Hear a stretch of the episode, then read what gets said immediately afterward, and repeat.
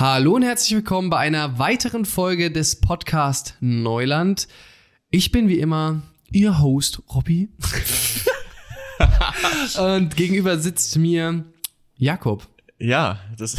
Hallo. Bin ich, bin ich der Co-Host? Ich glaube, das hatten wir schon mal, oder? Ich Bin glaube, ich wir Host sind beide Co-Hosts. Ja, Wir ich sind glaube, beide darauf, Co-Hosts. ich glaub, darauf lief es äh, hinaus. Darauf lief es hinaus, ja, weil ich mich nicht abspeisen lassen wollte. Ja, freut mich. Mann, wir sind wieder albern. Gut. Was ist das Thema der heutigen wunderbaren, naja, ich weiß nicht, ob ich wunderbar da in den Mund Ja, nehmen möchte in diesem Zusammenhang, aber was ist das Thema der heutigen Folge? Die Stellung, ich würde jetzt einfach mal sagen, die Stellung der Uiguren in China. Hm. Ich sage ja China und nicht China.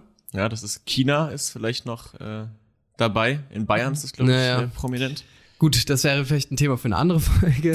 äh, genau, und inklusive der, muss man leider sagen, Misshandlung, Folterung, Umerziehung etc. etc. Dazu kommen wir natürlich später wie gewohnt. Warum reden wir jetzt darüber? Naja, die EU hat Sanktionen gegen China ähm, Veranlasst. veranlasst, ja, genau, in Auftrag gegeben, wollte ich schon fast sagen, aber es klingt ein bisschen falsch in dem Zusammenhang. ja. Wegen der Menschenrechtsverletzungen in den Lagern, aber das, wie gesagt, dazu kommen wir gleich noch. Und China hat auch bereits geantwortet. Deswegen, das ist unser Anlass dafür, jetzt mal darüber zu sprechen, weil wir wollen nicht nur alleine über die Sanktionen reden, was ist nämlich der Fahrplan. Wir reden auch ein bisschen darüber, wer sind denn jetzt die Uigu- Uiguren? Man hat das vielleicht vor einem Jahr ähm, bei den China Cables, hieß es, glaube ich, mitbekommen, dass es die gibt und dass die vielleicht nicht so ein ganz so nettes Leben haben. Wir reden ein bisschen über den Konflikt, der zwischen, zwischen, zwischen den Uiguren und China besteht und auch, was jetzt natürlich aktuell wieder los ist. Und äh, da uns gesagt wurde, dass wir auch bei ernsten Folgen äh, den Smalltalk nicht rauslassen sollen, ähm, werden wir das äh, trotz des äh, schwierigen Themas nun mit einführen. Und da wollte ich gleich mal, also ich habe ein Smalltalk-Thema, aber erstmal wollte ich eine Beobachtung mit dir teilen, Okay. ähm, nämlich die folgende. Ich finde Burschis, also Burschenschaftler, die zusammen wohnen, haben ein Nö. Schmeiß mein Mikrofon Mikro ist gerade äh, umgefallen. Äh, Hast du ich, Buschi-Tourette? Ist das ich, das? ich denke, das hat man nicht gehört, oder? Nein, gar nicht. Nein, gar nicht. Nein. Professionalität. Nein, also Ähm, Burschenschaften, ja. Burschis haben einen unfairen Pandemievorteil. Weil ich glaube, ich wenige, wenige Dinge kenne, wo so viele junge Leute aufeinander wohnen und irgendwie gönn ich's, gönn ich's Burschis einfach nicht. Ähm, Ach so, meinst du das? Ja, ja. Mhm. Aber das ist mir nur aufgefallen. Meine, meine, eigentliche, ähm, meine eigentliche Frage ist, Auch ein weirder Anfang in die weird. Folge. ähm, meine eigentliche Frage wäre, Robby, ja, ich bin da. sehr gut, ähm, wenn du entscheiden könntest, ähm, wo du leben möchtest, welche Stadt wäre es und würdest du auswandern und wenn ja, wohin? Ich bin ganz schlecht in der Frage. Ich, ich wurde die schon öfter gestellt, aber mein Problem ist eben, dass ich noch nicht so viel, in, noch nicht in so vielen Ländern unterwegs war, beziehungsweise eben dann auch noch nicht so viele Städte gesehen habe. Boah. Aber so idealvorstellungsmäßig.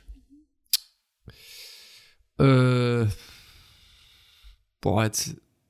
Also natürlich in Deutschland ist es für mich Berlin. Ja, war oder, klar. oder aber wahrscheinlich nicht für immer, aber trotzdem mal für eine gewisse Zeit. Oder sowas wie Frankfurt. Ich stehe irgendwie also auf dreckige Städte. Ja, ich, äh, Weil ich mich da Gefühl, sauberer ja. fühle, keine Ahnung. und ähm, sagen wir mal europäisches Ausland. Ich denke Italien irgendwas. Ei, ja, cool. Oder Brüssel. Okay, ja. Oder Stockholm. Stockholm. S Stockholm. Also Ja. direkt, direkt mal probieren, das nicht auszusprechen. Äh, oh, ja, das- ich würde mal, ich würde es jetzt mal darauf begrenzen. Dass, ich sag mal, das sind jetzt meine Tro äh, Top 3 im Ausland. Gut, ich, Italien ist jetzt keine Stadt, aber ja, was, irgendwo am Strand da halt, ne? ja, ja. Und bei dir? Ähm, ja, Italien wäre auf jeden Fall auf der Liste. So, ein- so ein schickes, so ein schickes Bergdorf für die Rentnerjahre, keine Ahnung. Ja, Find vor allem auch wegen des guten cool. Kaffees. Ja, ich bin nicht so eine Kaffeemaus. Ich weiß, du Ja, bist ja, da ja eher drin. Für mich wäre es tatsächlich wahrscheinlich eher der Wein das Thema, Mhm. ehrlicherweise. Ja, fair. Ähm, also Italien, äh, mega nice, so Kopenhagen, Stockholm, ähm, finde ich, finde ich erstmal auch interessant, ähm, aber äh, schon richtig lange auf dem, auf dem, im, im Blickfeld habe ich Kanada. Ich glaube, Kanada ist ein mega schönes, Ja. also landschaftlich gesehen, ein mega schönes Land. Ähm, und wenn äh, es mich mal außerhalb von Deutschland verschlagen sollte, was ich im Moment nicht glaube, ähm, dann wäre es äh, wahrscheinlich äh, Kanada. Ja, fühle ich den Punkt auch. Hm.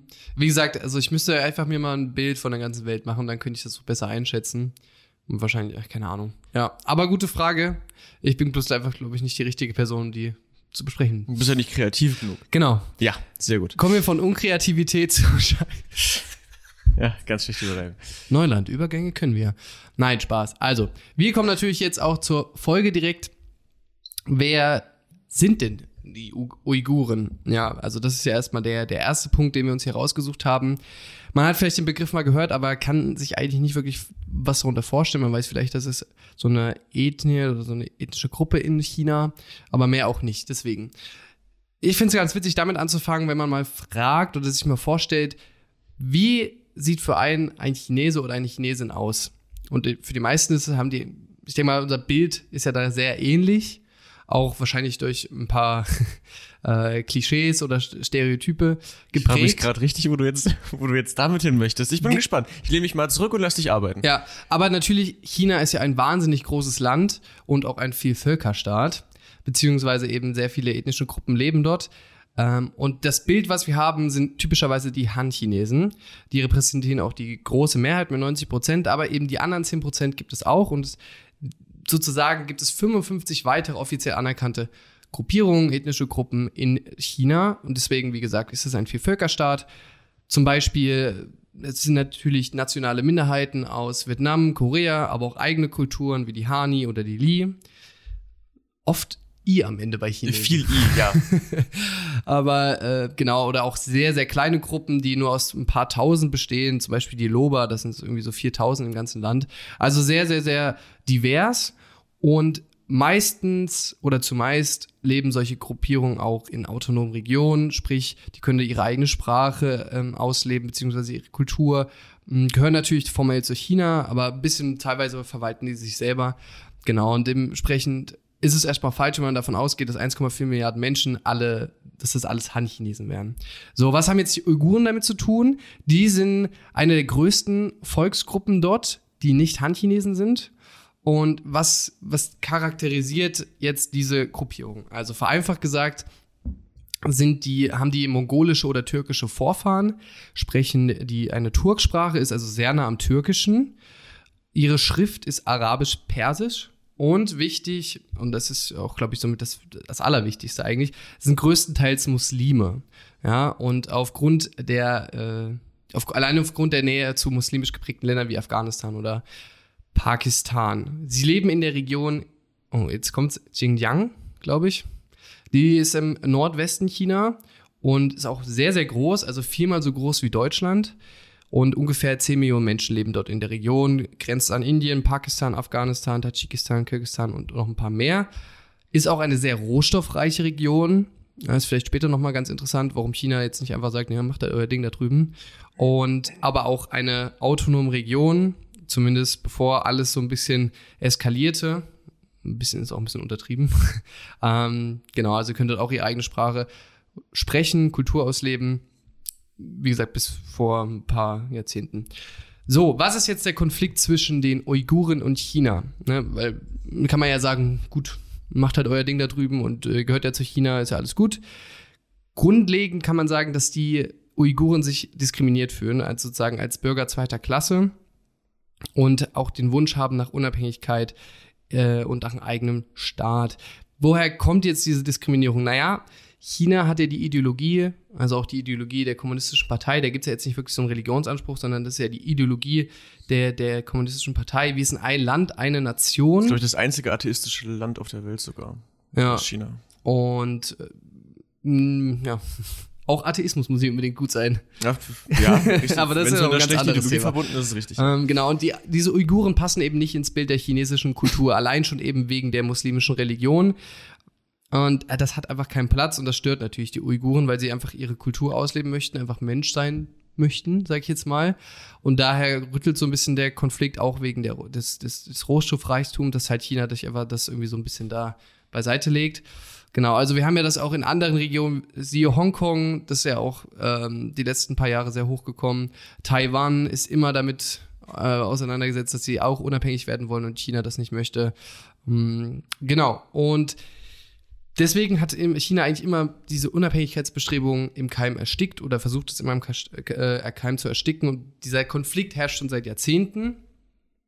Aber natürlich diese, durch das Abblocken und des Nicht-Erlaubens einer eigenständigen Region oder wirklich einen unabhängigen Staates äh, herrscht natürlich großer Frust bei den Uiguren, ähm, so wie wahrscheinlich bei den Bayern. Spaß. Spaß. Nein. Und folgen sind natürlich Demonstrationen und 2009 war bis dato die größte, die auch mit Gewalt auf beiden Seiten einherging. Und seitdem ist das quasi wie so ein Teufelskreis, oh, in dem natürlich die Uiguren das absolute Nachsehen haben. Einfach, ja, China ist halt einfach ein Bollwerk dagegen. Das hat auch dazu geführt, dass einzelne bzw. kleine Gruppen, das muss man auch der Wahrheit, äh, das gehört auch zur Wahrheit, das muss man auch sagen, sich radikalisiert haben. Anschläge gab es von uigurischen Extremisten, Terroristen, äh, gewaltsame Proteste. Manche sind auch zum IS gegangen und haben gekämpft. Und dementsprechend ist halt jetzt äh, ja, für China, die, die machen sich natürlich propagandamäßig auch sehr einfach. Die stellen einfach jeden unter Generalverdacht. Also alle Angehörigen der Gruppierung sind potenziell Terroristen, Extremisten. Es gibt eine Null-Toleranz-Politik.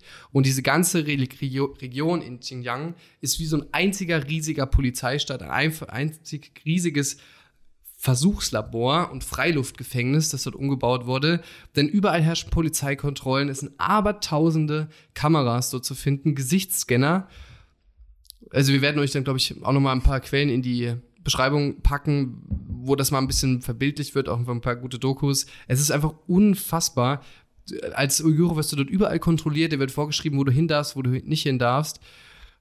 Und das sind ja noch nicht mal die Lager. Also das ist einfach nur die normale Region, wo, die, wo diese Menschen eben leben. Ähm, und es werden auch immer mehr Han-Chinesen in diese Region umgesiedelt. Auch geil, dass du einfach so deine eigenen Leute umsiedeln kannst. Also interessant. Äh, Kultureinrichtungen, Friedhöfe wurden, Friedhöfe wurden zerstört, äh, Kulturbräuche werden nicht erlaubt. Also es ist einfach eine einzige Unterdrückung und systematische Überwachung. Und dann kam das eben noch raus, ähm, 2000, Ende 2019 mit den China Cables. Das ist ein Leak von einem Whistleblower gewesen, wo eben drin stand, okay, die chinesische Regierung hat eben auf Grundlage dieser Überwachung und dieser, dieses Generalverdachts und dieser Unterdrückung, ähm, diese systematische Verfolgung, hunderte Internierungs-, Indoktrinierungs- oder auch Konzentrationslager, wie, also ähnlicher Begriff, äh, errichtet. Und kann man auf Satellitenbildern sehen mittlerweile. Und dort eben hunderttausende Männer, aber auch Frauen, Kinder eingesteckt zur Internierung. Was ist eine Internierung staatlich? Internierung ist staatlich organisierte Freiheitsentzug mit dem Ziel einer Isolierung von Einzelnen oder auch von Gruppen von der übrigen Bevölkerung in speziellen Lagern. Ja, also die wurden da einfach reingesteckt. In einzelnen Wochen sind da halt 15.000 zum Beispiel in einer Woche reingesteckt worden, festgenommen. Das ist einfach Wahnsinn. Und man muss sich das auch so vorstellen, dass China das mit einem wahnsinnigen Tempo alles errichtet hat und auf einmal Menschen einfach verschwinden. Also da gibt es auch und Wohnblöcke einfach leer stehen in manchen Straßen, weil halt die ganzen Menschen dort eingesackt wurden und ins Lager gesteckt wurden. Und da gibt es auch wirklich einfach krasse Geschichten, wo im äh, Kinder aus, aus China, die uigurisch sind, ins Ausland ja, geflüchtet sind und dann nichts mehr von ihren Eltern zu, zu, gehört bekommen haben. Also wirklich, wirklich krasse Schicksale dort. Ähm, und China begründet das eben, dass das potenzielle Terroristen sind. Die Messlatte, wonach jetzt eben entschieden wird, dass das Terroristen sind, ist aber sehr, sehr niedrig. Also es reicht schon ein Anruf ins Ausland, ein falsches Foto auf dem Handy, ein längerer Bart. Ja, Chinesen tragen ja eigentlich keine Bärte. Und muslimische Menschen, also gerade muslimische Männer, das gehört ja da eigentlich so ein bisschen dazu, dass halt Bärte getragen werden. Ähm, wenn die zu viele Kinder haben, das reicht alles schon aus, um diese Menschen in solche Lager zu stecken. Jetzt kann man sich fragen, was passiert denn in diesen Lagern? Konzentrationslager, wir wissen es als Deutsche, hat er jetzt nicht den besten Ruf. Und so ist es auch. Es gibt wenig Lebensmittel, wenig Nahrung, wenig Trinken, äh, Gewalt, äh, Anführungszeichen Züchtigungsmaßnahmen. Ja, das stand ja alles in diesen äh, Dokumenten, die äh, einfach Tatsachen und da faktisch belegt sind. Zwangsarbeit. Genau, genau. Also Essensverweigerung, Folter, Misshandlung, was Auspeitschen, Schläge, Todesfälle beinhaltet, ähm, wenn zum Beispiel nicht auf Wärter gehört wird, wenn, äh, also und vor allem ist eben diese Umerziehung das prägnante Merkmal. Es steht nämlich einfach dazu da, dass die Menschen indoktriniert werden, weg vom Islam gut hin zum gut chinesischen Staatsbürger, gut hin zur gut chinesischen Staatsbürgerin. Und sie sollen einfach sich der Ideologie der kommunistischen Partei unterwerfen. Ähm, das heißt, da werden chinesische Lieder gesungen, die die KP loben. Äh, es wird Selbstkritik aufgeschrieben. Die KP ist die kommunistische Partei, genau. so nennt sich die Führungspartei. Ähm, also wirklich, wirklich crazy. Es geht einfach wirklich darum, dass die Menschen gaga werden und einfach dann gehorsam bleiben. Und ja, da gibt es auch wirklich, da spielen wir euch jetzt einen Clip ab, Methoden, die erinnern einfach so grausame Nazi-Experimente in solchen Lagern. Also hört mal hier rein. Sie spritzten uns einmal pro Woche, hier oder da.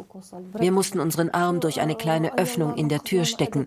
Nach und nach merkten wir, dass wir wegen dieser Spritzen keine Periode mehr bekamen. Bei mir hörten die Blutungen nach einem Monat Haft auf. Wir dachten an nichts mehr, nicht mal an unsere Familien. Ich wusste nicht mehr, wo ich geboren war. Mir war, als hätte ich immer im Lager gelebt. Wir spürten weder Kälte noch Hunger. Wir fühlten uns wie leblose Stücke Fleisch, die man dort abgeladen hatte. Finde ich schon sehr, sehr krass.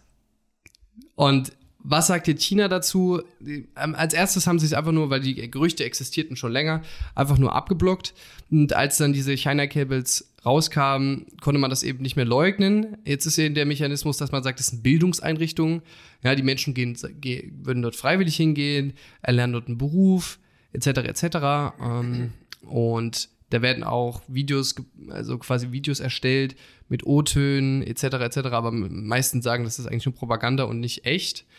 Ähm, vor allem, weil die Überprüfung nicht möglich ist. Ja, China lässt keine ausländischen Journalisten in diese Lager rein. Alles, was man im Internet findet, sind eigentlich waghalsige einfach Selbstuntersuchungen von Einzelnen, die dorthin gehen. Ja, sie haben auch mal, sie haben mal Leute hingelassen, aber dann halt logisch, also in so ein äh, so, wie soll man das nennen? Also in so ein Best-Case-Lager, ja, ja. sage ich mal, so wo halt alles äh, aufgeräumt, die Leute singen, tanzen. Ja. Also, ne, ja. ja, also man muss, also wie gesagt, guckt euch gerne noch ein paar andere Quellen an, was dort abgeht. Weiß nicht, also da wird halt, da steht halt der Lehrer oder die Lehrerin einfach, diese Anführungszeichen, vor der Klasse, wo die halt tausendmal sagen müssen, wie geil sie die kommunistische Partei finden und im, hinten dran stehen halt zwei Polizisten oder kommen halt einfach so mal zwei, drei Polizisten in den Raum rein, schleppen einen raus und von dem hörst du nichts mehr. Also das ist einfach wirklich, da herrschen keine Menschenrechte. Ähm, und auch die Uiguren im Exil werden überwacht. Ja, das heißt, chinesische Konsulate, Botschaften holen Informationen ein und sobald die nach äh, China zurückkehren, zack, sind die eigentlich auch schon in so einem Lager. Ähm, Genau, welchen Punkt ich jetzt, das war es eigentlich jetzt schon von meinem Part hinsichtlich, was sie machen jetzt, wer sind die Uiguren, wie herrscht der Konflikt und was geht in solchen Lagern ab. Wichtig ist mir nochmal zu sagen, dass es jetzt nicht so was ähnliches ist wie der, also es ist ähnlich zum Holocaust, aber beim Holocaust ging es darum, Menschen zu beseitigen und hier geht es darum, die Kultur zu beseitigen, die Religion, einfach damit es wirklich homogen ist in diesem Land. Das heißt, man kann es vielleicht als kulturellen Völkermord bezeichnen und nicht als Völkermord das ist jetzt nochmal wichtig, dass man jetzt einfach sagt, das ist einfach ein Holocaust 2.0. Es ist ähnlich äh, und es sind auch wirklich verachtende und einfach nur widerwärtige Methoden, die dort an den Tag gelegt werden. Aber es ist nicht gleich Holocaust. Genau, vielleicht noch ganz kurz, weil Robby das jetzt ein, zwei Mal erwähnt hatte, die China, China, China Cables, äh, was das eigentlich ist. Also das war ein Leak von, von geheimen Dokumenten. Ähm, vielleicht für eine richtig gute Übersicht, jedenfalls war das so mein Favorite, einfach mal China Cables und Süddeutsche Zeitung ja, googeln. Das war sehr gut. Ähm, da ist eine sehr gut aufbereitete Website, die ist, also die gibt's auch schon seit letztem Jahr. Packen wir ähm, auch einfach in die, in die Box. Shownotes. Die so. ähm, dann, äh, Dankeschön, Robby, äh, für die Vorarbeit. Ähm, genau, das ist, äh, das war praktisch oder ist nach wie vor mehr oder minder der traurige Status quo in China, in der Provinz. Ähm, was ist jetzt passiert? Warum ist das ähm, wieder in den Nachrichten äh, jetzt ein bisschen äh, präsenter? Ähm, die EU beziehungsweise die USA auch schon ein bisschen vorher, haben jetzt Sanktionen ähm, gegen China erlassen, unter anderem. Ein Jahr später. Ein Jahr später, dazu kommen wir gleich, warum das vermutlich so ist. Ähm, auch noch gegen andere Länder, also Nordkorea, Russland, Libyen, Eritrea und den Südsudan. Auch was angekündigt gegen die Türkei, falls noch was kommen sollte, aber auf jeden Fall eben auch gegen China. Ähm, vielleicht noch mal kurz dazu, was ist eigentlich eine Sanktion? Äh, die Sanktionspolitik der EU umfassen im völkerrechtlichen Sinne ähm, Maßnahmen gegenüber einem Staat, seiner Elite, also den, für den Führungskader sozusagen, oder auch der Bevölkerung. Ähm, wann genau passiert sowas? Also wann setzt man dieses äh, Mittel ein?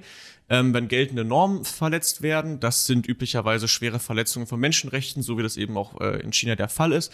Ähm, die Sanktionen sollen eine Verhaltensänderung hervorrufen beziehungsweise die erzwingen.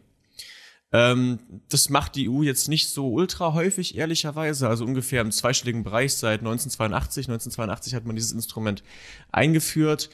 Ähm, warum macht man das nicht so oft? Sanktionen sind immer so eine Sache. Also gerade in Diplomatie ist das schon so, so das ist somit das letzte Mittel, was man hat. Also bevor man jetzt Truppen schickt, sage ich mal, Ja, das wäre dann das die Ultima Ratio. Ähm, und die EU spricht sich ja immer recht prominent äh, für Menschenrechte und so weiter ähm, aus. Aber äh, gegen die Verletzungen wird dann eben oft nicht so viel getan, jedenfalls nicht in dem Maß, wie man es erwarten müsste, so wie die EU sich nach außen gibt. Ähm, es würde auch sicherlich Forscher geben, die behaupten, dass die EU sich hier noch ein bisschen zu krass an den USA orientiert. Ähm, viel, äh, was damit spielt, ist oft Angst. Gerade in Bezug auf China, ähm, auch von Staaten wie Deutschland. Warum?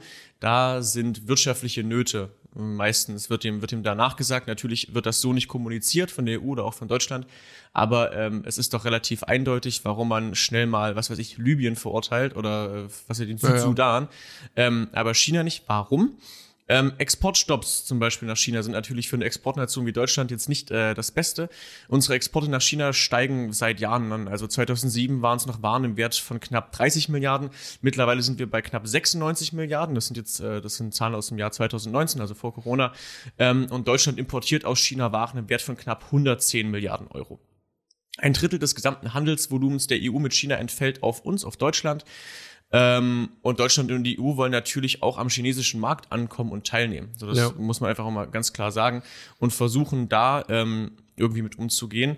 Äh, es gibt auch einige Berichte davon, wie zum Beispiel ausländische, aber eben auch deutsche Unternehmen auf dem chinesischen Markt äh, diskriminiert werden oder verdrängt werden sollen. Ja gut, das kann, Ähm, man, das kann man ja direkt sagen. Also China hat ja wirklich eine sehr regulative, ja, ich sag mal Wirtschaftspolitik. Mhm, Also es ist wirklich die Etablierung eigenständig von, von Global Players, was mit, ja, ich sag mal normalen Marktinstrumenten, was wir so finden, wird es nicht so krass ist, auch, obwohl man auch sagen muss, dass äh, europäische Unternehmen oder amerikanische Unternehmen auch sehr gute Subventionen erhalten von der Region. Aber das ist jetzt nochmal ein anderes Thema. Was ich damit sagen will, ist eben, in China haben es und ausländische Unternehmen sehr, sehr schwierig und es ist immer Mhm. an harte Bedingungen geknüpft, weil China eben hat wirklich China first so.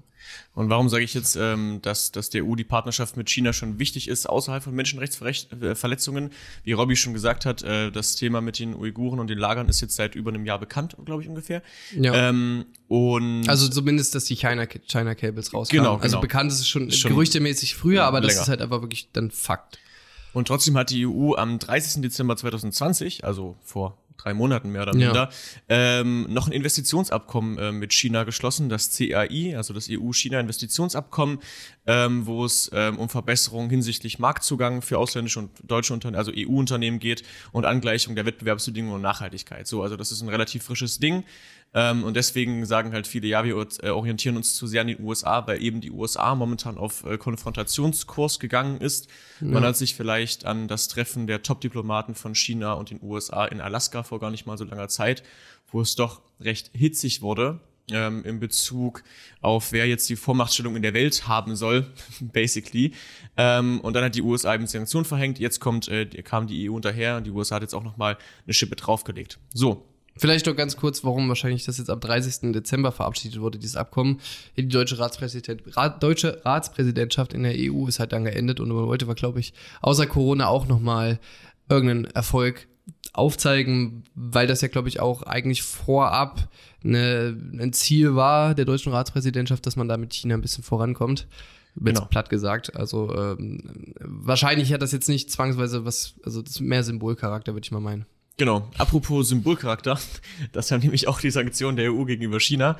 Ähm, denn so sonderlich hart sind die jetzt nicht, würde ich behaupten. Ähm, hier geht es um vier Personen. Dazu sei gesagt, ähm, die USA waren da ein bisschen härter. Die haben auch den, den Vorsitzenden oder den, den Parteichef sozusagen der KP äh, mit sanktioniert. Ähm, das hat Ping die, oder was? Ähm, nee, nicht Ping, Ping oder ein Jinping. Hund, ich weiß nicht mehr, wer der, ein Hundfunktionär. Aber jetzt nicht Ich den, den Äh, Chef. ba, ba, bam, äh, den mächtigen Chef der Kommunisten, doch, äh, Chen Quango. Chen ah, Quango okay, heißt der, also genau. nicht Xi. Äh, nicht Xi Jinping, nee. Genau, den hat die USA noch mit auf Liste, äh, die EU auch hat so- den nicht. das ist- Das mit den Namen ist also, ich, Das ist, glaube ich, auch so ein Ding, ne? wenn man nicht wirklich weiß, wie man die ausspricht. Die Namen macht man es einfach schnell und leise. äh, Xi Jinping. ähm, so, deswegen habe ich mir die Namen jetzt auch nicht aufgeschrieben. So, aber ich kann kurz sagen, ähm, um welche Person es geht. Äh, primär um Leute aus der Provinz äh, Xinjiang. Genau. Ja, genau. Ähm, der Parteisekretär ähm, eines eines Korps, äh, was dort für was so paramilitärische Strukturen dort hat. Ähm, der ehemalige Vizepräsident des des äh, dortigen Parlaments ähm, der zuständige Parteifunktionär für Sicherheit und Justiz und der Leiter der staatlichen Sicherheitsbüros in Xinjiang. Ähm, was beinhaltet jetzt diese Sanktion? Sämtliche Vermögenswerte der betroffenen Personen sollen eingefroren werden. Ähm, ihnen dürfen kein Geld oder andere wirtschaftlichen Ressourcen mehr zur Verfügung gestellt werden. Und äh, obviously ist die Einreise in die EU verboten. Dazu sei gesagt, das sind die ersten europäischen Sanktionen gegen China seit 1989. Ähm, man erinnert sich vielleicht, da waren die Aufstände auf dem Tiananmen-Platz, ähm, der von Ja. der Regierung damals äh, sehr blutig ähm, niedergeschlagen wurde. Man geht von mehreren hundert äh, äh, Todesopfern aus. Eine genaue Zahl ist nicht bekannt, aber mehrere hundert äh, waren es sicherlich. So, das hat also die EU gemacht, ähm, mit den USA im, als Rücken sozusagen. Ähm, wie hat China reagiert? Schnell, muss man sagen. Ich glaube 90 Minuten oder so, nachdem das dann ähm, offiziell veröffentlicht wurde ähm, in den EU-Dokumenten, hat China reagiert. Ähm, und China war da etwas härter, ähm, haben ebenfalls Sanktionen ausgesprochen, allerdings gegen zehn Europäer und vier Einrichtungen der EU. Ich will jetzt mal die wichtigsten nennen, also die, was ich die wichtigsten, ich würde äh, die nennen, die mit Deutschland, sage ich mal, zu tun haben. Da sind nämlich zwei deutsche EU-Parlamentarier darunter, einmal Reinhard äh, Bütikofer von den Grünen und Michael Gahler von der CDU, sowie das äh, Mercator Institute for China Studies in Berlin, aber auch gegen Wissenschaftler. Da wird zum Beispiel der Name Adrian Zenz ähm, verortet. Äh, das ist ein deutscher Wissenschaftler, der in den USA lebt ähm, und der geholfen hat, die Menschenrechtsverletzungen in Bezug auf die Uiguren aufzudecken. Ähm, dazu möchte ich aber nochmal sagen, dass äh, Adrian Zenz jetzt nicht wirklich eine unumstrittene Figur ist. Also das ist gut, dass er sich ähm, dafür eingesetzt hat. Allerdings die Fraktion der Linken im EU-Parlament bezeichnet ihn als evangelikaler christlicher Fundamentalist, also ist ein richtig radikaler ähm, Christ in den USA und die Evangelikalen in den USA sind ja jetzt nicht die oft nicht die nettesten Menschen, will ich mal behaupten. Ist viele die Gruppe, böse Menschen in der Welt. Ist die, ist die Gruppe, äh, die Trump in der Prominenzen unterstützt hat. Ähm, und er arbeitet für eine antikommunistische Organisation in den USA, äh, für eine Think Tank. Äh, das muss jetzt alles erstmal nicht zwingend verwerflich sein, aber Ja. ähm, da, ist, da stellen halt manche Frage, was ist jetzt wichtig, Uiguren oder die kommunistische Partei zu kritisieren. Aber Ja. das nur am Rande, trotzdem haben seine Veröffentlichungen da einen großen ähm, Beitrag geleistet. Das möchte man nicht schmälern, ich wollte es nur noch mal dazu sagen. Ähm, das ist jetzt auf jeden Fall der Status quo. Ähm, die EU hat jetzt gesagt, äh, China, deine Reaktion ähm, maximal überzogen, ähm, verstehen wir gar nicht. Ähm, und äh, jetzt bleibt es etwas abzuwarten, wie sich da die Rollen jetzt verteilen. Also äh, man kann jetzt sagen, was da so außenpolitische Ziele der USA sind. Also die USA unter Biden wollten sich ja eh näher an Europa wieder angliedern. Das ist jetzt wahrscheinlich Ja. so eine Art erster Schritt, könnte ich mir vorstellen, gegen China. Ähm, und jetzt bleibt abzuwarten, ob da jetzt so eine, so eine Blockaufbau-Geschichte draus wird, sag ich mal. Weißt du, wie ich meine?